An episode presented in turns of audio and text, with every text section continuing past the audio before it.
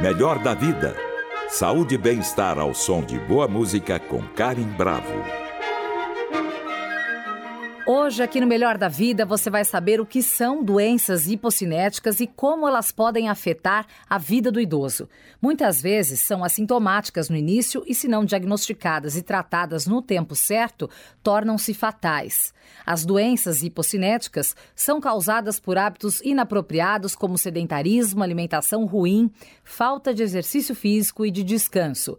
Segundo especialistas, entre as enfermidades presentes nesse grupo estão aterosclerose, processo de formação de placas nos vasos por acúmulo de gordura, cardiopatias, anomalias no coração, colesterol elevado, obesidade, ganho de peso excessivo e a perda de massa muscular.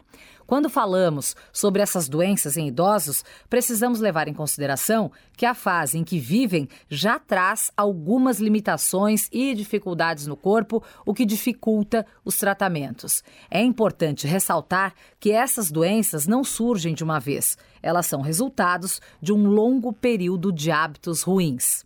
Para falar sobre o assunto, nós convidamos o professor Alexandre Bussi, doutor pela Faculdade de Medicina da Universidade de São Paulo, médico do Serviço de Geriatria do Hospital das Clínicas da Faculdade de Medicina da USP e professor da disciplina de Geriatria da Faculdade de Medicina da USP. Seja muito bem-vindo ao Melhor da Vida. Tudo bem com você, doutor Alexandre? Tudo bem, é um prazer poder compartilhar um pouquinho dessa conversa com você, Karen, e com os, os nossos ouvintes aí.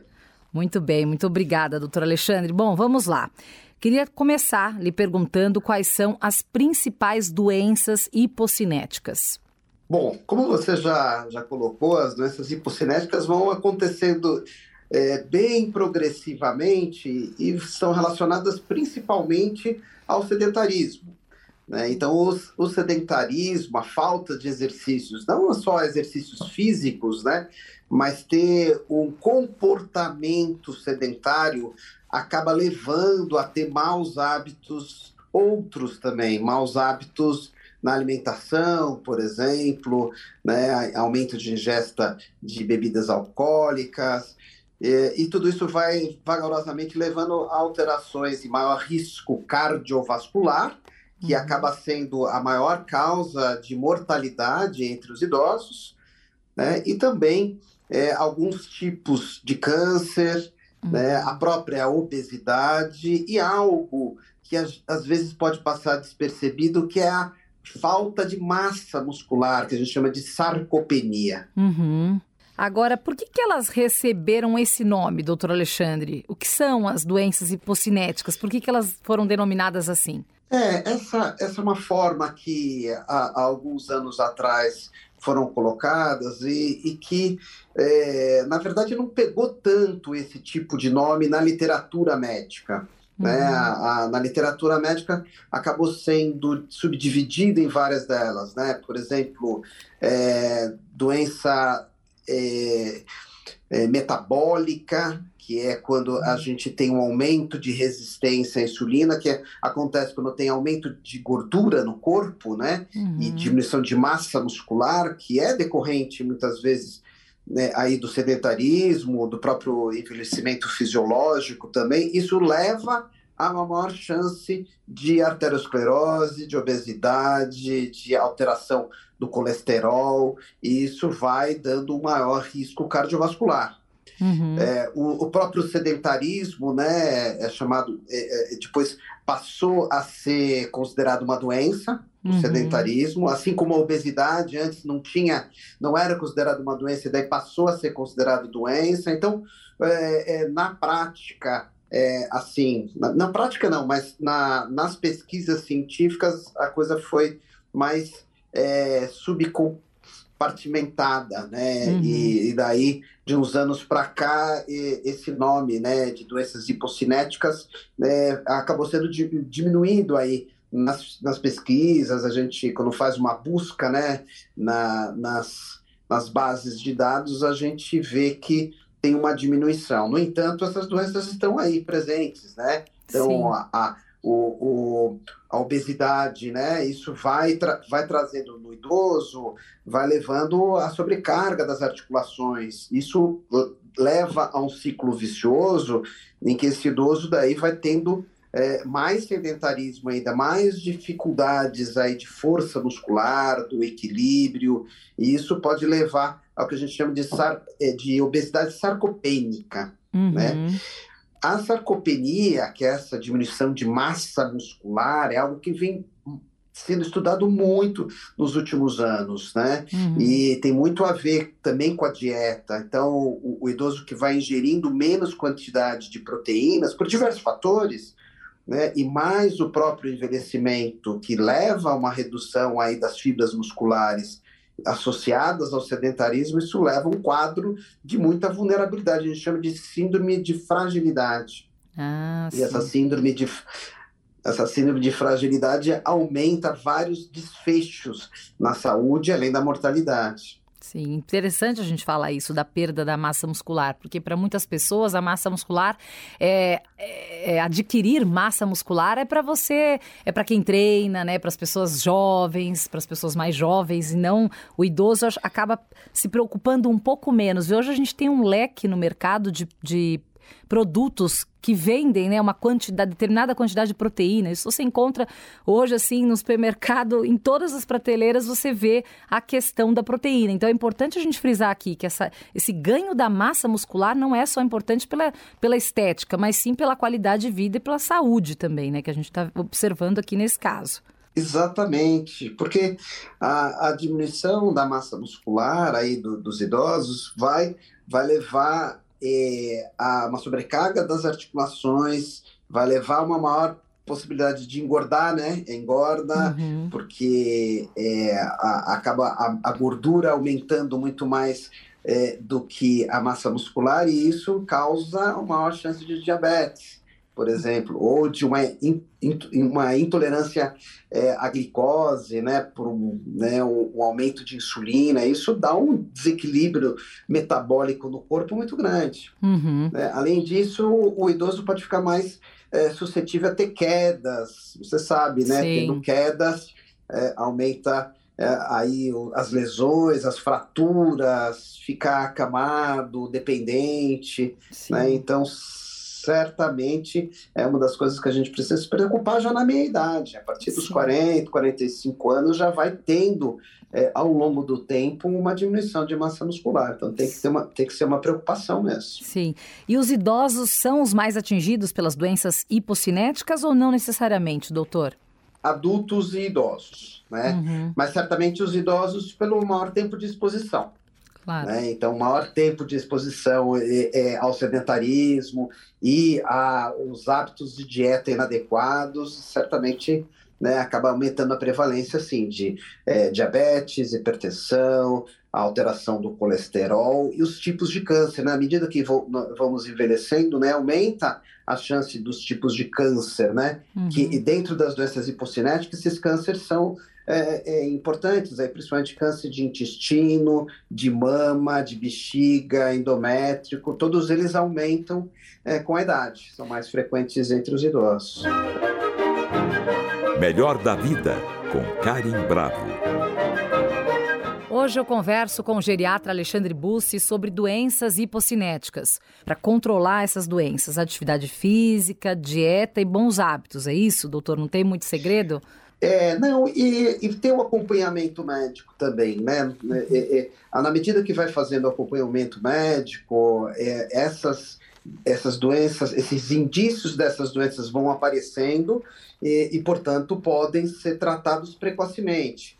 Ou mesmo vários tipos de câncer podem ser descobertos precocemente e tratados, né? A, a, a oncologia avançou bastante, né, na, nos últimos anos, né? Então seria mais ou menos isso: o estilo de vida saudável, exercícios físicos que não sejam só os aeróbicos, né? Não só aqueles caminhada, é, natação, ciclismo, que são exercícios moderados, contínuos, né? Tem que ter o fortalecimento muscular também.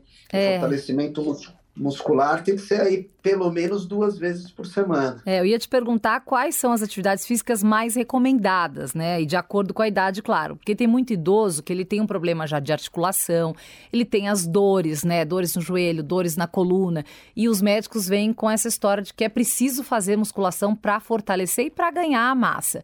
Só que muitos, eles é, automaticamente eles falam: eu não posso fazer musculação porque eu tenho muita dor no meu joelho, ou eu tenho muita dor na minha coluna. Ou seja, a musculação, ela é sim.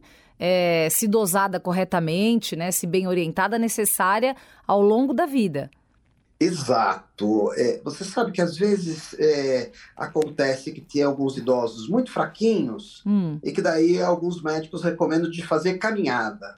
Sim. Mas veja, vai ser mais difícil fazer uma caminhada para muitos desses idosos frágeis, sarcopênicos, com fraqueza, do que fazer a musculação, porque a musculação você consegue dosar as cargas, né? Uhum. A pessoa não vai começar com 100 quilos, ela pode começar com com, ó, com a carga que ela consegue fazer as 10, 12, 15 repetições, entende? Uhum. Ah, está muito pesado? Diminui a carga. E assim vai aumentando progressivamente. E muitas vezes, viu, Karen, a gente faz um programa de fortalecimento muscular durante seis meses ou um ano, para daí essa pessoa conseguir avançar nos exercícios aeróbicos, que são né, é, mais contínuos, por mais tempo, né, para ter a melhora cardiovascular e tudo. Sim, agora além da musculação, doutor, porque também a gente sabe que tem várias pessoas que têm muita rejeição, acham chato por ser um lugar fechado, repetitivo, que não, dá prazer. Existe algum outro tipo de exercício que os médicos recomendam para ganho de massa ou para o fortalecimento muscular que não seja a musculação? Veja, o, a, a, a musculação é um nome assim, é, leigo que a gente fala é, para é, assim trabalhar com pesos, né? Mas a gente o que precisa é o, exercícios contra uma resistência. Né? Então essa resistência podem ser elásticos, né, que a gente às vezes faz em casa mesmo, na pandemia foi, foi algo que foi muito utilizado, ou resistências mesmo de, de algumas coisas que a gente coloca é, que tenha na casa, que tem algum peso, é, que tem alguma resistência. O Pilates é um tipo de exercício que vem cada vez mais é, sendo estudado, com vários benefícios aí para idosos também. E a gente tem é, também um, tipo de fortalecimento em que você não precisa fazer o movimento, e sim a contração muscular. Isso pode ser feito é, no yoga, por exemplo, ou é, no próprio tai chi, também é algum é, é, um, é, um, tipo de exercício que também pode ser feito, né, às vezes sem movimento, mas o próprio peso do corpo e, e, e, os, e a posição deixa é, a contração muscular e isso traz ajuda, com certeza. E agora, só um ponto é, que não foi citado, não é a sua especialidade também, mas me, me gera uma certa curiosidade, que é a questão da hidroginástica. Muitos idosos fazem hidroginástica e a hidroginástica ela é recomendada para boa para todos os idosos. Vai fazer hidroginástica. Qual que é o retorno da hidroginástica e se a hidroginástica tem de fato um, um, um oferece um fortalecimento muscular ou um ganho muscular? Veja, o, isso vai muito de é, opções. A gente não pode dar um tipo de opção só né, para a pessoa ah, vai caminhar, ou vai, vai para academia, ou, né? Então, é, a hidroginástica acaba sendo uma opção boa também, que tem alguns estudos mostrando benefícios. Tem algumas vantagens, por exemplo, para quem está com é, alteração articular, não pode ter muita sobrecarga, ou tem um risco de queda importante, então não, não consegue caminhar, e acaba conseguindo fazer um pouco de exercícios aeróbicos e até localizados também ali, né? uhum. né? Agora, eu, eu gostaria de, de informar que assim, tem pessoas que não gostam né, de, de ir para uma piscina, de colocar uma roupa de banho, de expor seu corpo. Então, é, não é assim, a gente não pode dar só essa opção. Eu acho que tem que Sim. mostrar que tem vários tipos de exercícios né, que realmente trazem benefícios, eh, que já foram estudados, e, e, assim, é, o mais difícil é tirar a pessoa do sedentarismo. Essa é a arte, né? Essa é a tirar arte. as pessoas do sedentarismo. É. Estamos de volta com o geriatra Alexandre Bussi para falar sobre doenças hipocinéticas. E quais são as principais consequências das doenças hipocinéticas, doutor? Bom, a pior de todas é aumenta a mortalidade, uhum. né? É, mas também trazem maior dependência, é, diminuição da autonomia, menor qualidade de vida, né? E, e aumento do consumo de medicamentos, aumento do número de internações hospitalares, procura de pronto atendimento. Então, essas são as, as principais consequências. E nem sempre é possível alcançar a cura, doutor? Em geral, em geral as, é, é, essas doenças são controladas, né? Uhum. Elas são controladas. E você vai é, ter medicações que você vai é, melhorando, principalmente da parte cardiorrespiratória, você vai evitando eventos cardiovasculares, aí derrame, AVC, né? No caso do câncer, alguns tipos de câncer, quando são é, diagnosticados mais precocemente, eles podem atingir a cura, realmente, mas infelizmente alguns tipos é, não dá tempo, né? E daí é mais um, é um tratamento é, mais paliativo. E tem algumas outras é, condições também relacionadas ao sono, né? A gente não uhum. tinha falado ainda, mas tem a, a, as alterações do sono podem levar a, uma má arquitetura do sono e a pessoa ter aí comprometimento cognitivo, né, mais queixas cognitivas e, e eventualmente é, a gente é, tendo esse diagnóstico consegue também controlar aí eventualmente se a pessoa tem uma apneia do sono, por exemplo, pode Sim. controlar com é, dispositivos para ter é, essa, essa, esse controle. Sim, o senhor citou, né, que então o câncer, né, pode, essas doenças podem chegar a um câncer e citou também avanço nessa área. O que, que há de mais promissor neste momento com relação ao câncer? A gente pode ter uma esperança de cura para determinados cânceres? Como é que está esse tema nesse momento na medicina, doutor? Bom, tem vários tipos de câncer que, que são curados com cirurgia, uhum. né? Tem alguns tipos de câncer em, em que houve uma melhora em, assim muito grande dos quimioterápicos, né? uhum. né? Então, após cirurgia, é, faz o tratamento com quimioterapia e tem alcançado aí níveis surpreendentes aí de cura. Né? E existe recentemente um outro tipo de terapia é, que é, é uma terapia imunológica, onde são aplicados aí substâncias e elas conseguem chegar até mais facilmente até o câncer e, e diminuir aí a, a ação e a divisão dessas células desgovernadas, né? Uhum. E as doenças hipocinéticas, doutor, elas é, podem ser hereditárias também? Elas é, trazem aí um, um, um, fator não, não tão grande de, da hereditariedade, em torno de 20%, mais ou menos. Ou seja, os outros 80% são realmente dos hábitos que a gente tem, né? E, e eventualmente algumas outras causas ainda que a gente não conhece. Agora, o senhor acha que a pandemia, doutor, provocou um grande impacto no índice de doenças hipocinéticas? O que, que você sentiu é, ao longo dessa pandemia? Principalmente os idosos foram atingidos se você lembrar, desde o começo, né, uhum. é, houve uma restrição, principalmente para esse grupo é, sair de casa, né, então eles ficaram durante bastante tempo, um ano e meio, né, muito dentro de casa, deixaram de fazer as suas atividades físicas, os seus encontros é, sociais, é, diminuíram inclusive de ir no médico. Né? Eu sou geriatra, né? Eu, uhum. percebi muito bem isso. Os pacientes é, diminuíram muito de ir no, nos médicos e às vezes é, os seus problemas clínicos acabaram piorando. Né? Os pacientes demenciados, muitos pacientes com demência de Alzheimer, por exemplo, que eu acompanho, é, na medida que depois eu fui avaliar novamente e vi que houve é, certamente um avanço importante, tanto funcional, né, uhum. com a uhum. funcionalidade, né, quanto a cognição, e os idosos que eram é, aí cognitivamente intactos, deu para perceber mais sintomas depressivos, mais sintomas ansiosos. Né, isso eu percebi bastante entre os idosos. Sim, agora o senhor tocou nesse ponto importante, né? A gente tem visto um número muito maior de pessoas com depressão ou com ansiedade. Será que é o mal é, dos tempos atuais? Porque o número de pessoas é, que estão relatando né, sintomas depressivos e sintomas de ansiedade cresceu muito, a impressão minha, doutor. Eu tenho essa impressão também. Acho que a, a pandemia é, acabou trazendo isso à flor da pele, né? Mas eu acho que isso já vem de algum tempo. É, talvez seja pelo nosso estilo de vida mesmo, né? Um estilo de vida é, mais é, que você é, fica mais sem tempo, as coisas são tudo para ontem.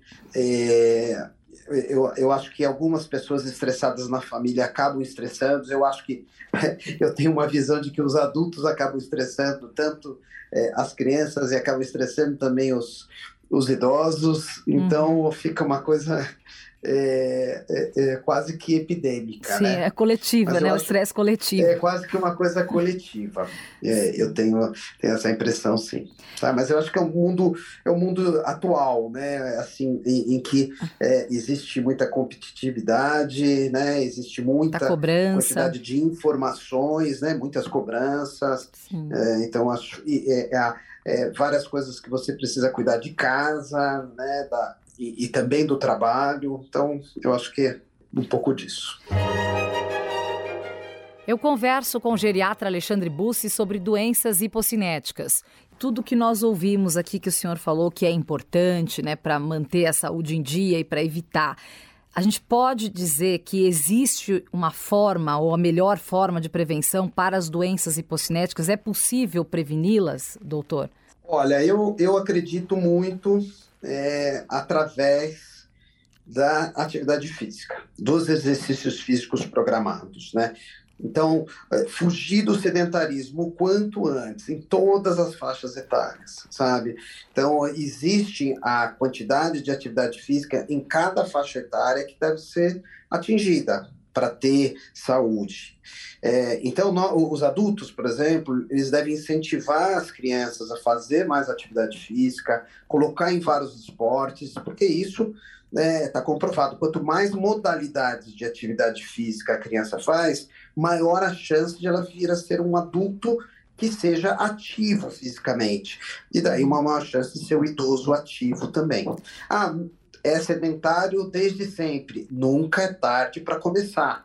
Né? E, por exemplo, a gente tem que atingir os valores recomendados. Por exemplo, para o adulto e para o idoso, o recomendado é 150 minutos de atividade física aeróbica moderada. Ah, mas nunca fez, dá para chegar nesse nível de uma hora para outra? Não. Às vezes demora um ano para chegar nesse nível, mas precisa começar saindo do sedentarismo, hum. é, ou, é, acaba trazendo outros hábitos é, na medida que a pessoa é, é, é mais ativa. Ela passa a prestar mais atenção é, na, na quantidade de álcool que ingere, passa, muitas vezes para de fumar, muitas vezes é, regula o, o, seu peso, começa a ingerir é, alimentos de uma forma mais saudável. Então, é, eu acredito muito no início é, da, da, mudança, na virada da mesa com é, o início aí de hábitos de exercícios físicos regulares. Agora, o que seria, doutor Alexandre, um idoso não sedentário? O senhor falou em 150 minutos. Isso vale para o idoso Isso. ou só para o adulto? Como, que, como distribuir esses 150 minutos numa semana, por exemplo? O ideal do, para, para dizer, olha, esse idoso não é sedentário. É.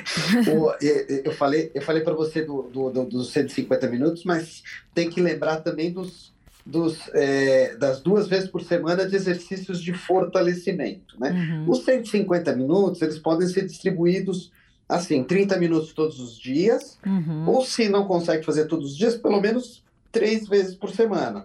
Sim. Que daria, daria 50 minutos aí de uma caminhada é, de, de nível moderado. O que, que seria isso? Uma caminhada, por exemplo, de nível moderado.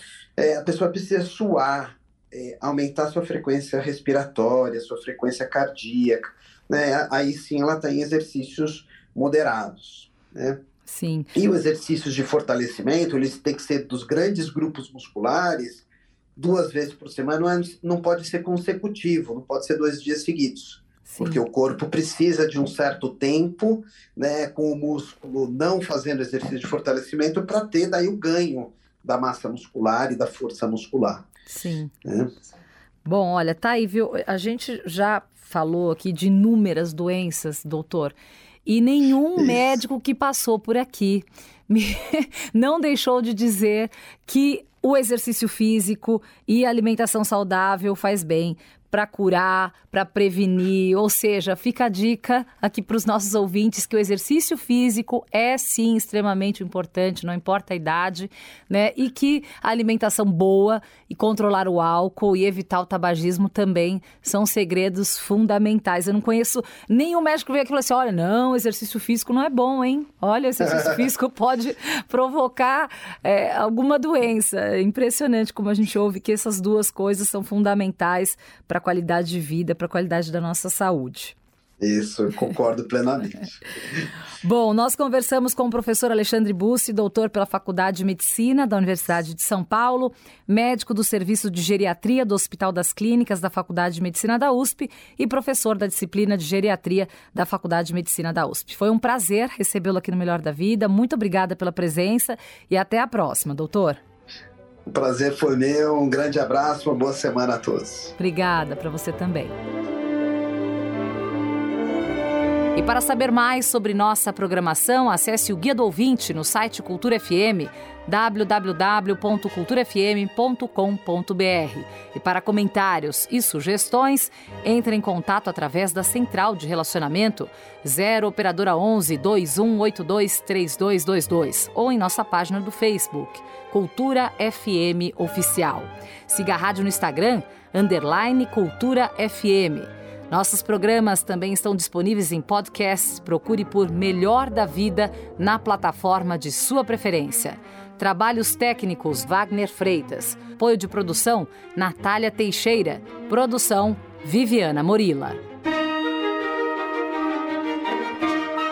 Melhor da Vida. Saúde e bem-estar ao som de boa música com Karen Bravo. Realização Rádio Cultura de São Paulo.